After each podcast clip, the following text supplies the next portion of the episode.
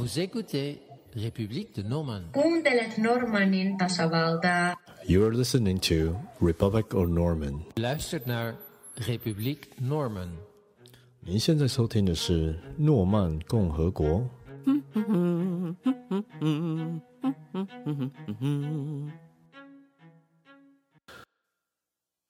后来，我有一度变成了一个不相信爱情的女人。于是我走了，走到沙漠里头去，也不是去找爱情，我想大概是去寻找一种前世的乡愁吧。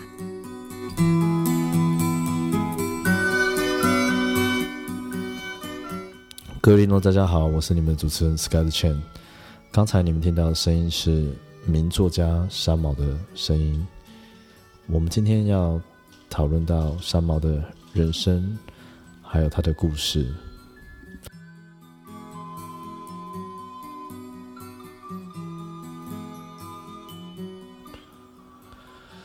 嗯，我我不知道我们有没有很多年轻的听众。那其实，嗯，我们来介绍一下三毛好了。就如果有很多的听众，他们可能九零年后是生的，可能不太知道三毛这个人。三毛的本名叫做陈茂平，因为他小时候不会写“茂”这个，这个“茂”这个字蛮难写的，所以他写每次写名字的时候，他就不想就把这个“茂”字。跳过不写，然后之后他就干脆改名叫做陈平。那他自己也给自己一个英文名字叫做 Echo。嗯，早期的时候他会他会写一些歌词啊，然后作画会用的一些署名就叫做 Echo。嗯，三毛这个名字是他在后期在撒哈拉才开始使用的笔名，因为陈平。他自己认为自己只值三毛钱，所以是因为这样子，他才叫他自己三毛。那三毛他是在一九四三年三月二十六号出生于重庆。三毛的父亲是一个成功的律师，然后三毛他是排行老二，有一个姐姐，还有两个弟弟。在抗战时期、抗日时期的时候，三毛跟随着父母搬到南京，然后之后也跟了国民党移居到台北。在一九七六年，三毛赴呃去了西班牙、德国还有美国留学，然后也在这时候，他也旅行了这些国家。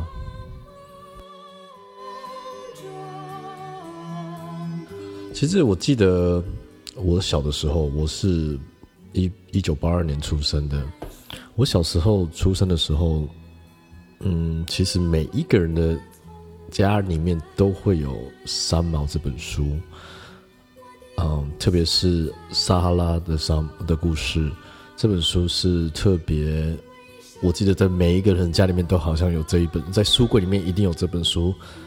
从那个时候，我才开始认识到三毛这个人。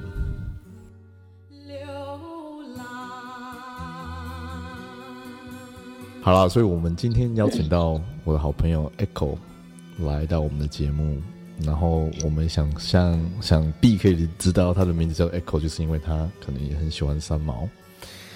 嗯，你可以介绍一下你自己吗？嗯，Hello，我叫做三毛，不是。你为什么会叫 Echo？哦，我会叫 Echo 是因为，其实在，在呃年轻的时候，就是在念书的阶段，我就是有念了，就是有读了三毛的书。可是这本书是那，那是在学校的书吗？还是你在家里面？就是父母亲买的书，对，是父母亲买的书。哪一本书？然后那个时候，呃，撒哈拉的故事。嗯哼嗯哼。嘿，那一本叫《撒哈拉的故事》吗？对。哎，撒哈拉的故事。然后那个时候，因为他那一本故事呢，其实就是有一点像里面的内容，就是有点一集一集的，它不是连贯性的，它是一集一集。所以对那个时候我才国小。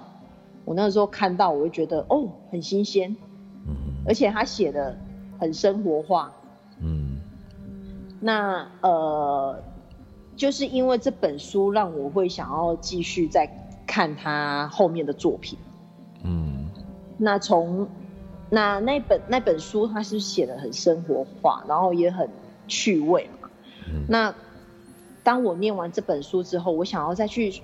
追寻他以呃以前过去的作品啊，或者是他后面的作品，嗯、我才发现说哦，她是一个呃很做自己的女生。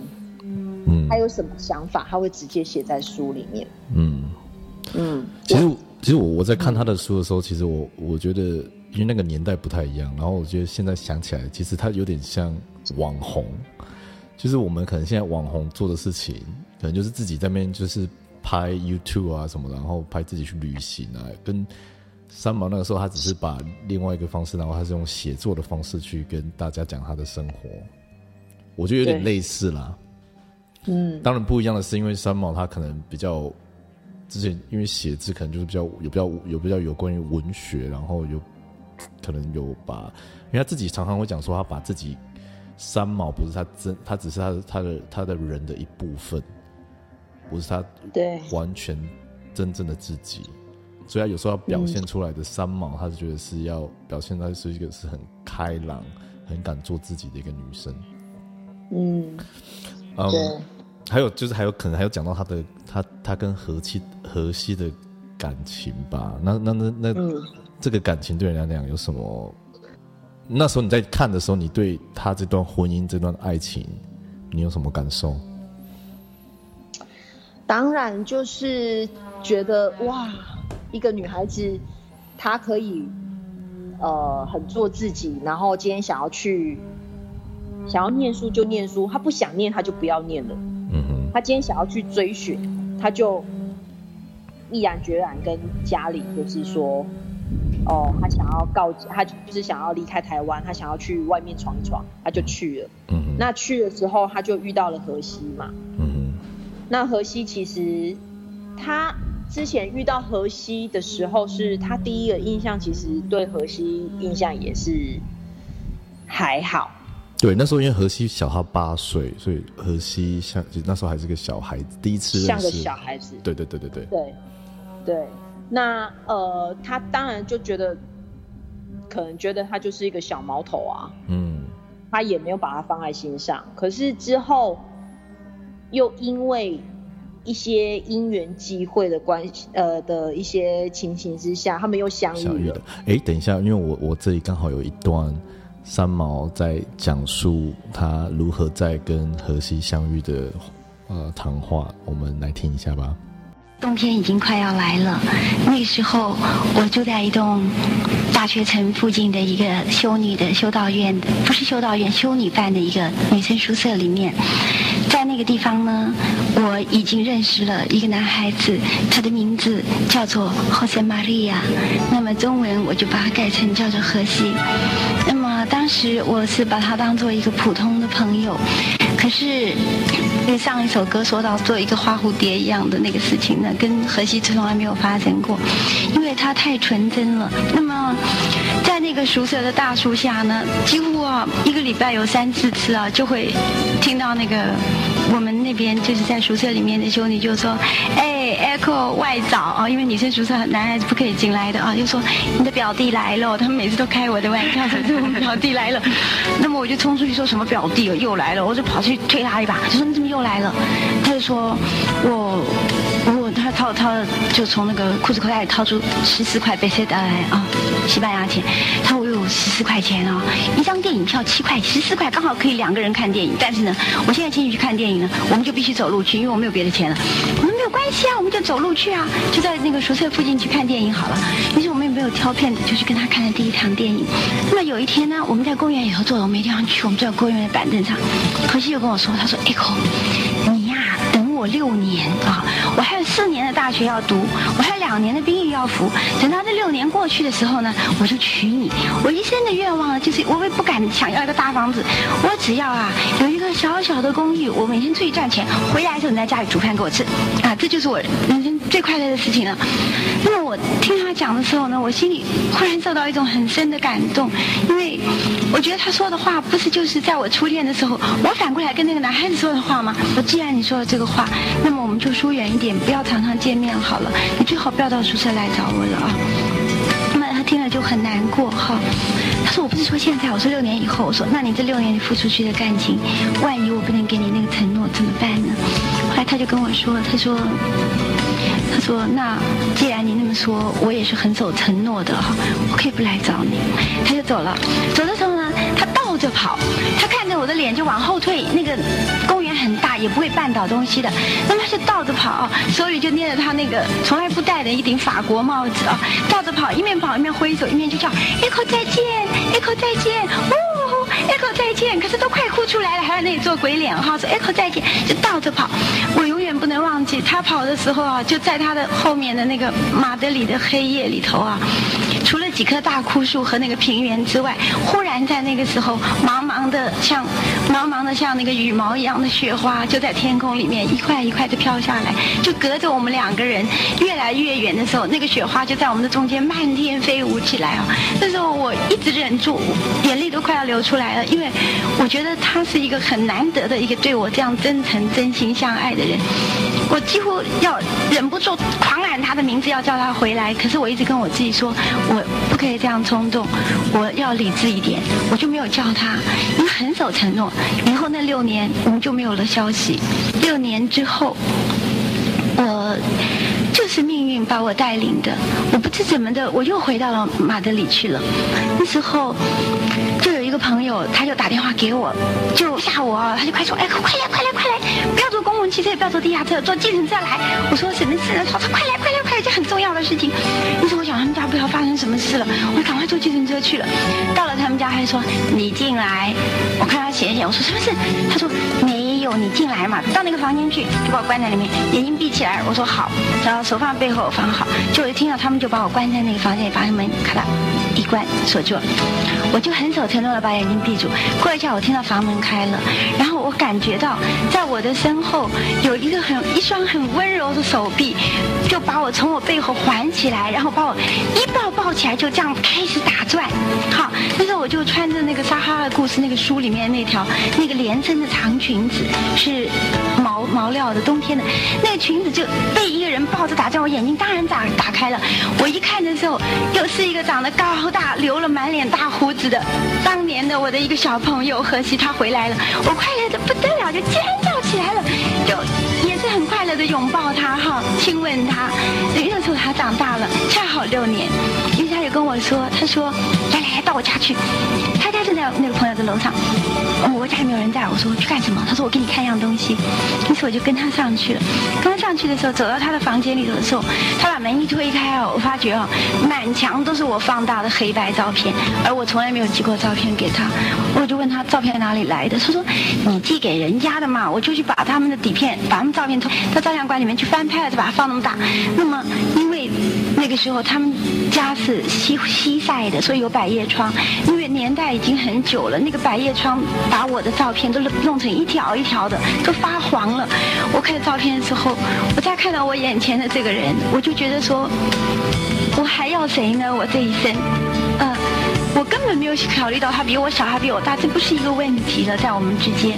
所以那个时候，我很不是很冲动的，我非常理智的就问他说：“荷西，六年以前你说你最大的愿望就是要娶我，现在如果我跟你说我要嫁给你，是不是太晚了？”他说：“天哪！”他说：“一点也不晚。”他快乐的不得了，他也流下了眼泪。那么我们可以说是没有恋爱，我们就决定结婚了。一结婚我们就。就后来我们就去了沙漠，我们在沙漠里头结的婚。那么就是生是我的初恋，今世是我的婚姻。那么荷西和我都是很老派的，就是说结了婚就是结了婚，先生就是先生，太太就是太太。那么其实我们的爱情是婚后才慢慢的开始。那么一年一。年又一年。我觉得我虽然住在沙漠里，在他的身边，为什么我眼前看到的都是繁花似锦？那么我的歌词里面就有这样的句子说：“花又开了。”开成海，海又升起，让水淹没啊！为什么看到那个沙漠里面有这样蔚蓝的海水啊？有这样的花？因为就是他在我的身边，所以那个时候呢，我就觉得说他是我生生世世的夫妻，以前的一切感情的纠缠、枝枝节节都不算了，我就变成这样纯洁的一个人，就是他的太太，这么纯洁的一个女人，就跟住了他。好了，那所以。那之后呢？三毛又跟荷西在一起，然后他们一起搬到嗯啊那时候的撒哈拉，也是那时候是啊西班牙属地的撒哈拉沙漠。因为荷西的工作的关系，所以他们在那边啊生活，那也造就了三毛写成撒哈拉沙漠的故事。嗯，那所以你对，对你对这段他们这段感情，然后之后三啊荷西潜水的时候。受难然后死亡的事情，你觉得怎么样？我觉得啊，她她呃，一个女以一个女孩子人家，她愿意为爱陪先生走天涯。你看，她去到那边，在撒哈拉沙漠，你要水没有水，嗯、你走出门就是风跟沙，嗯、什么都没有，嗯、而且。三毛又是一个爱漂亮的女孩子，她去到那边，她她她即便去到那边，她也不会就是随便打扮自己，她还是还是会有她独有的风格，而且她把她家里布置的那么漂亮，她废物利用，然后她呃集结身边所能拿到的资源，然后去布置家里，布置自己，她也会让。荷西觉得说回到家有一个家的感觉。嗯，今天即便没有什么钱，他也是可以就是煮一顿温饱让他吃。荷西也吃的，就是他也觉得他这样很幸福。你看，这就是一个很幸福又很简单又很平凡的生活。生活。因为我觉得那时候，想必那时候他们那时候的状况一定很不好。然后在那个地方，他也没有什么朋友。然后他可以把。他们的生活重新再就是布置起来，然后写成故事，然后写这么生动的故事，让我觉得那个时代的台湾，特别是七十年代那个年代，其实也很多很也没有很多人可以出国的经验，然后可以读到三毛的故事，旅行、流浪、爱情，想必竟对非常很多人就对对外面的世界充满了一些期许吧。对，尤其那个时候，它还是一种，其实当时的社会风气还是有一点半封闭的社会现象。你看当时的恋爱，一半以上的人是自由恋爱，一半另而另外另外一半呢，他们就是媒妁之言，都是用相亲的啊，或者是真的。呃，或者是呃相亲联谊呀的方式，然后才去哦、呃、促成一段姻缘嘛。那在以当时候的女生来看待呃自由恋爱这这个部分的话，他们是向往的，而且又是可以去呃追寻自己想要追寻的生活。嗯，对，所以在那个时候，其实我们那个时候看到呃这本书的时候，那个时候我们的年代已经是八零年代了嘛。那我们当下我们会觉得说，哦，原来在那个时候，呃，这就是可以出国去念书，或者是去谈一段跨国的恋爱，是一件呃这么不容易的事情。嗯哼。对。那相对之下，我们在看这本书的时候，我们对于三毛对于荷西的这段感情，我们也会把它放在心上，我们就会我们就会去向往说，哦。我们想要去追求这一份情感，嗯，还有这一段在爱情，对我们，我们，我们也会想要去，我们也会去幻想啊，说哦，是不是哪一天我们也会遇到像荷西这样子的男孩子，嗯，对你用情至深，对，嗯、那现在我们的社会风气这么开放，嗯哼，一夜情啊。或者是网友约着出出去啦，或者是快速快速呃那个快速的爱情啊，都很就是你说呃，即便是夫妻结婚了，外遇的外遇，偷吃的偷吃，那我们当然就会觉得说，在那一份情感里面，可能在我们现在的社会当中是缺乏的，而且我们我们我们可能想要达到那个境界，可能也是。机会也没有那么大，嗯，当然现在还是有啦，感情生活很好的夫妻也是有。嗯，说到那个境界，其实我这边有一段啊，三毛写的，他在写在他的一本书叫做《梦里花落知多少》，然后他写的这一段就是有关于荷西的，他跟荷西的爱情。他说：“我在心里对着你说，荷西，我爱你，我爱你，我爱你。”这句话。让你等了十三年的话，让我用残生的岁月悄悄的讲给你一个人听吧。结婚之前，在塞戈亚维亚的雪地里，我已经换过心了。你带去的那颗是我的，我的身上的是你的，埋下去的是你，也是我走的。走了的是我们。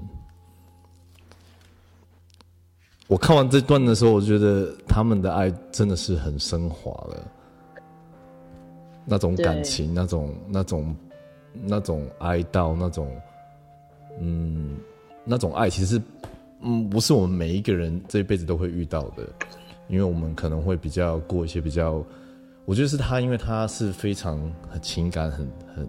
很丰富的人，然后，呃，敢爱也敢恨，然后也去流浪。他其实放很多进去，所以他可以有这样子的情感去啊、升华。那其实因为这些，他的书、他的字，也可以影响到我们对这样子的爱情有一种，嗯，可能我们自己不会得到，可是也是会让我们觉得是一种很。很美的一个东西吧。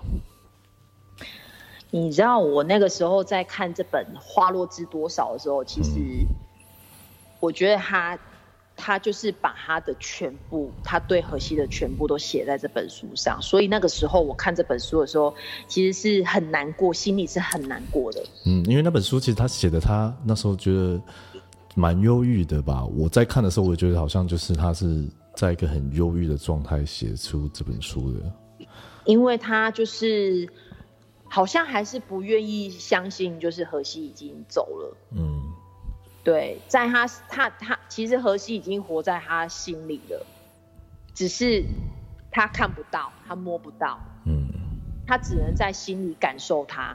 嗯哼，那所以他当他写这本书的时候，其实我看他里面的一字一句，真的就是很像，就是心在。躺着写，在写这些文字，嗯，所以由此可见，三毛就是一个很真情流露的女生，嗯，她不会吝啬去分享说她现在的心情是什么，嗯嗯，她甚至想要让大家知道说她对荷西的爱，嗯，是有多么多，嗯，对。荷西跟三毛在一起生活了六年之后，不幸的在。一九七九年的九月三十号，荷西因为去潜水里面发生了意外。这里我们有三毛讲到他这一段很心痛的回忆录。他有一天，我跟他讲过，他如果说是玩潜水的时候，我一定要在岸上等。我岸上等，他就不会有问题，因为他出过好几次问题，都是我不在他身边的时候。那么我也有一点迷信，我总觉得说我是他守望的天使，所以在这个歌词里面就说了，不是跟你说过三次了吗？我是你的天使啊、哦。那么最后呢，他出事了。当他的尸体被打捞出来的时候，呃，正是中秋节啊、那时候日已尽，潮水退去，皓月当空的夜晚交出了再不能看我、再不能说话的你。他是这样被我们打捞起来的，然后放到那个小岛的墓园的旁边的一个小房间里头去。那么这是一件很奇怪的事情。我去看他的时候，我已经是半疯了。家跟我说是他，我说不是他，我不相信，我一定要看见了他，我才相信。他们说，那你去看，你要勇敢。我说好。后来走到那个房间门口的时候，我就把陪我去的朋友都挡在门外。我说，如果是他的话，那么这是我们夫妻的最后一个晚上，我要跟他守灵了。你们不要进来，让我跟他们在一起。那么那些西班牙朋友就照顾着我的爸爸妈妈，当时他们在那边，我一个人走进去了。走进去的时候，我看到那个棺材里躺着的人，就是我心爱的丈夫。我怎么看都是他，实在是没有错啊！但我也没有大哭大叫，我就上去看到他穿着他心爱的潜水衣，我就把我的手握住他的手，就像我们平常生活的习惯一样，我们再这样走路总是拉着手的。我就跟他讲，我说，何西，以我的经验或者我们自共同的经验，好像你死的时候你要经过一个黑黑的隧道，你不要怕，我上有高堂，我有父母，我不能跟你一起走，可是你不要怕，我握住你的手，你勇敢的走过，虽然我不在你身边，你这个隧道过了以后，那边有光，神会来接你，过几年我再来赴你的约会，我就握住他的手，一直跟他说，要勇敢，要勇敢，没有我的时候你也要勇敢，那讲。的时候他已经过世两天了，我不知道为什么在那个时候，好像他他不能再告诉我跟我讲话，可是那时候我讲完这些话的时候，他的双眼里面流出鲜血来，他的鼻子、他的嘴也流出了鲜血来。我不知道到今天，我也问过很多学医的朋友们说，这是为什么？请你告诉我，人死了不是血液不能循环了吗？他说我们能解释啊。我拉住他的时候，那么这个歌词里面呢就有这样的句子说：同一条手帕擦你的血，湿我的泪，就是潮湿的湿。当时就是我一面擦我的眼泪，一面擦他的血，一面擦眼泪，就同一条手帕跟他这样血泪交融，就如好像。万年前的那个初夜，我觉得我这一生虽然爱过很多的男子，但是我跟着荷西的时候，我觉得我好像是他唯一的女人，他也是我唯一的男人。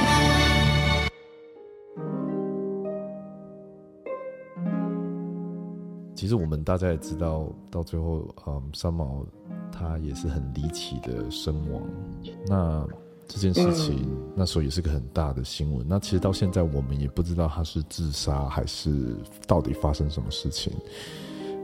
那当时你知道这件事情的时候，你差不多几岁？还是还是很小？还是你之后才知道这件事情？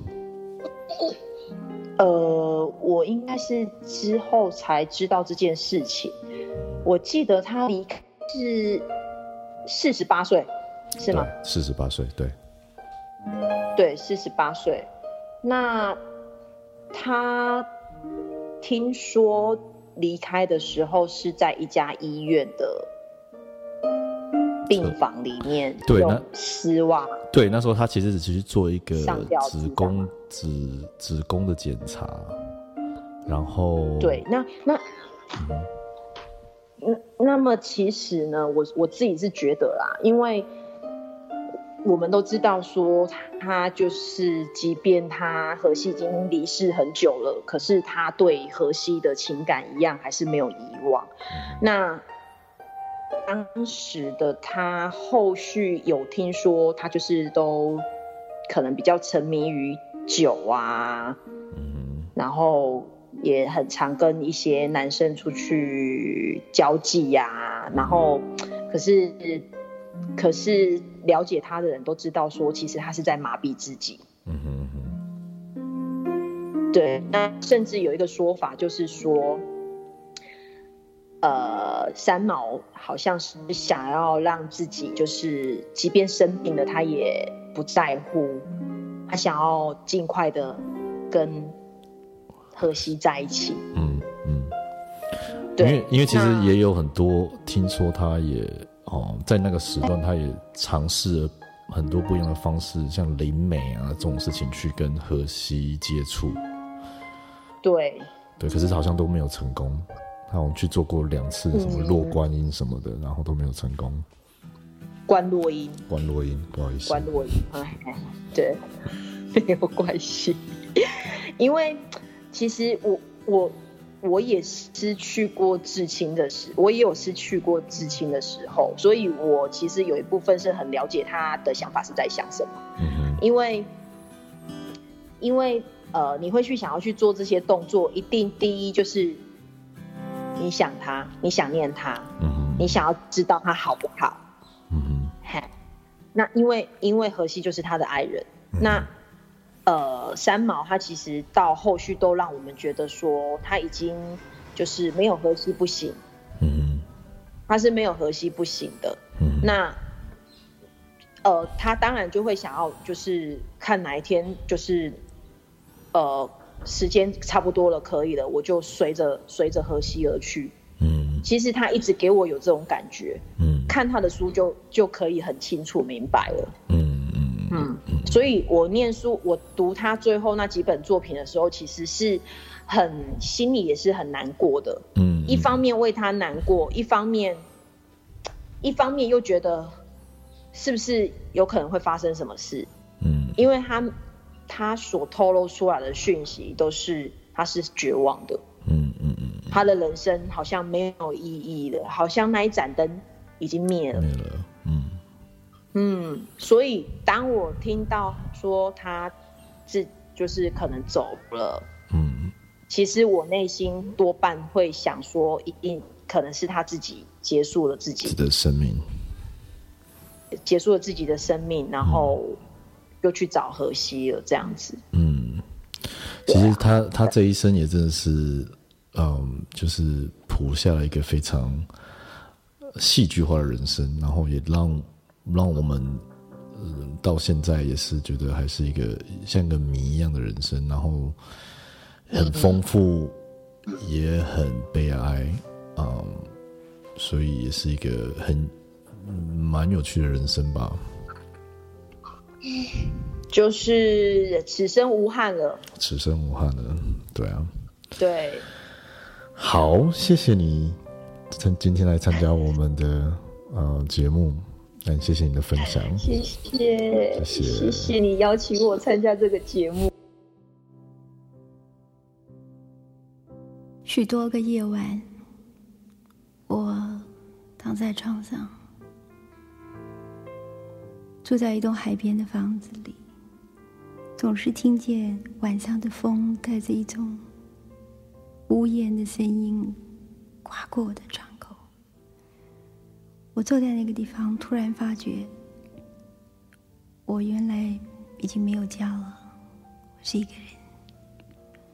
每一个晚上，我坐在那里等待黎明。那时候，我总以为这样的日子是过不下去了。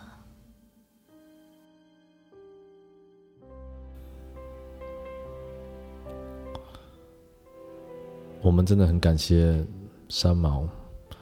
用他的人生、他的经历、他的故事，写成一篇一篇美好的文章，让我们世世代代可以因为他的故事而认识他的世界，认识到他的爱，认识到他的旅行。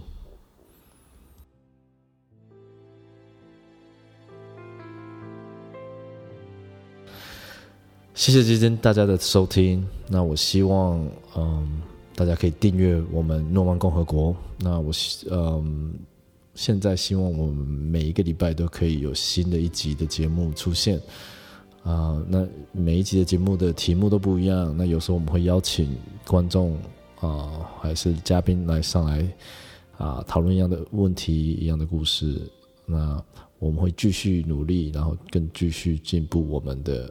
诺曼共和国，谢谢你们收听，下次再见喽，拜拜。